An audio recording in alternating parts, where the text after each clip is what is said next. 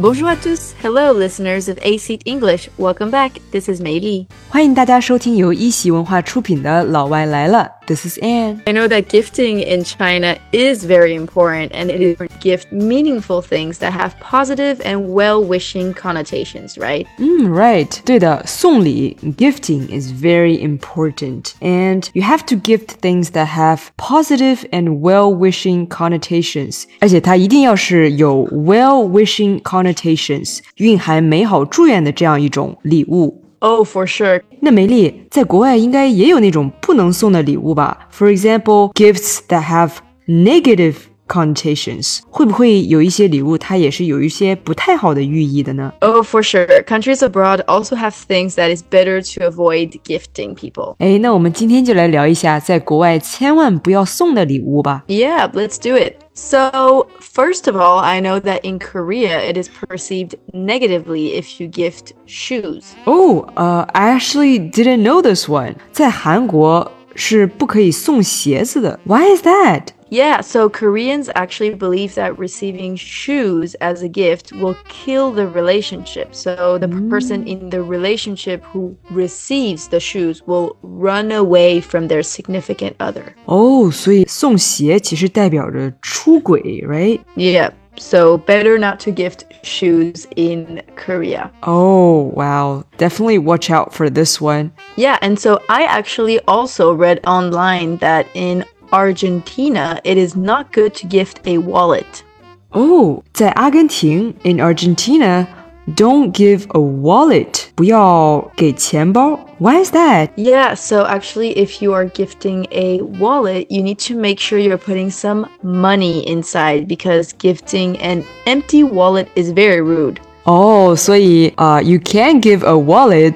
But just make sure it's not empty，所以只要不是给空钱包都可以的，对吗？ Yeah, exactly. So most people will at least put $1 inside. But one dollar, that's still not a lot of money. So maybe the more the merrier, right? 可能越多越 Yeah, 好。 for sure.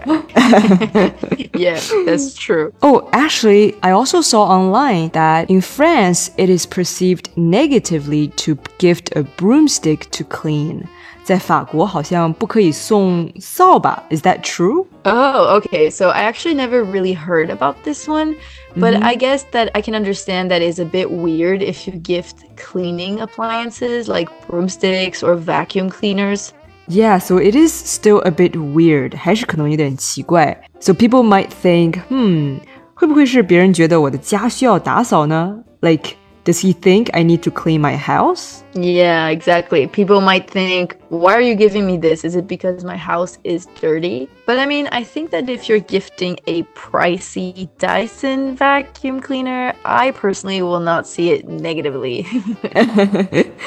Yeah, 如果是像戴森那种很贵的吸尘器, you'll just happily accept it. 开心的收下来. yeah, exactly. so, yeah, and the next country we can talk about is Italy because in Italy, it's not great to gift handkerchiefs. 嗯，手帕 handkerchiefs 不要送. Why? because they are used to wipe away tears when you go see your close ones who have passed away. 哦，所以手帕 是用来擦眼泪的。Yeah, I think we have something similar in China. 不要送手帕。 Mm, yeah. Well, I guess it is always just better to avoid gifting this. Yeah. And then the next country I also read about is England. So in England, it is important to note to not gift liliums, which are also called lilies. 哦，所以在英国千万不要送百合花。 Yeah, because lilies actually represent death. 所以在英国，百合象征着死亡。 So exactly, and it's actually the same connotation as the number 13. Oh, I see. Yeah, that's a very negative connotation. 这个寓意确实非常的不好。 For sure. So, and Meili, there's also something about black cats, right? Yes, so this one is for Germany, and it's better not to give gifts that have black cats or magpies. 哦，在德国千万别送有黑猫，呃，或者上面有喜鹊 （magpies） 的东西。 because they think that these two animals are related to witches and pickpockets, which bring misfortune. 哦，所以他们觉得这两种动物分别是女巫 witches，还有小偷 pickpockets 的化身。Oh, I see, and it will bring misfortune，会给人带来不幸。 Yep, so better to keep that in mind when you're gifting. Mm-hmm. So, this next one is also very important in India. 呃，在印度不要送什么东西呢？ So, it's important to know not to give gifts that are made of leather. 在印度千万不要送 gifts that are made of leather， 牛皮的制品。Because in India, cows are holy, so it's important to keep this in mind. 印度人会把牛当作圣兽，所以是神圣不可侵犯的存在。 Yeah, so don't gift leather gifts to Indians. Then this next one is actually quite interesting. So in Russia, it is important not to give money as gifts to people. 哦，在俄罗斯千万别送钱 Yeah, so in Russia, they see it as a bit awkward and embarrassing. Oh, because usually you give money to poor people, right? 在他们眼里，这代表着施舍和侮辱，是带有贬低意味的。Yeah, so no hongbaos for Russians.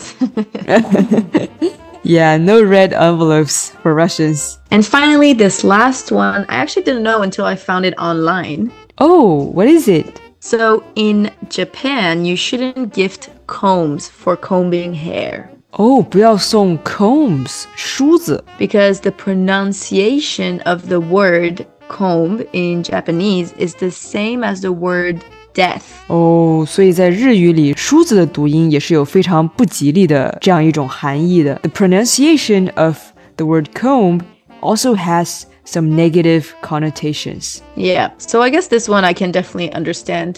And I know that there are also a few things like this in Chinese, right? Yeah, definitely. Uh, for example, in China, you shouldn't gift another person a clock. Also, it's not very good to give a handkerchief, and and also you shouldn't give other people shoes. And these are all either related to the pronunciation of the word or it just has some negative connotations, just like the one in Italy. Mm, yeah, I see. So, yeah, this is uh, definitely important to keep in mind when you are gifting people.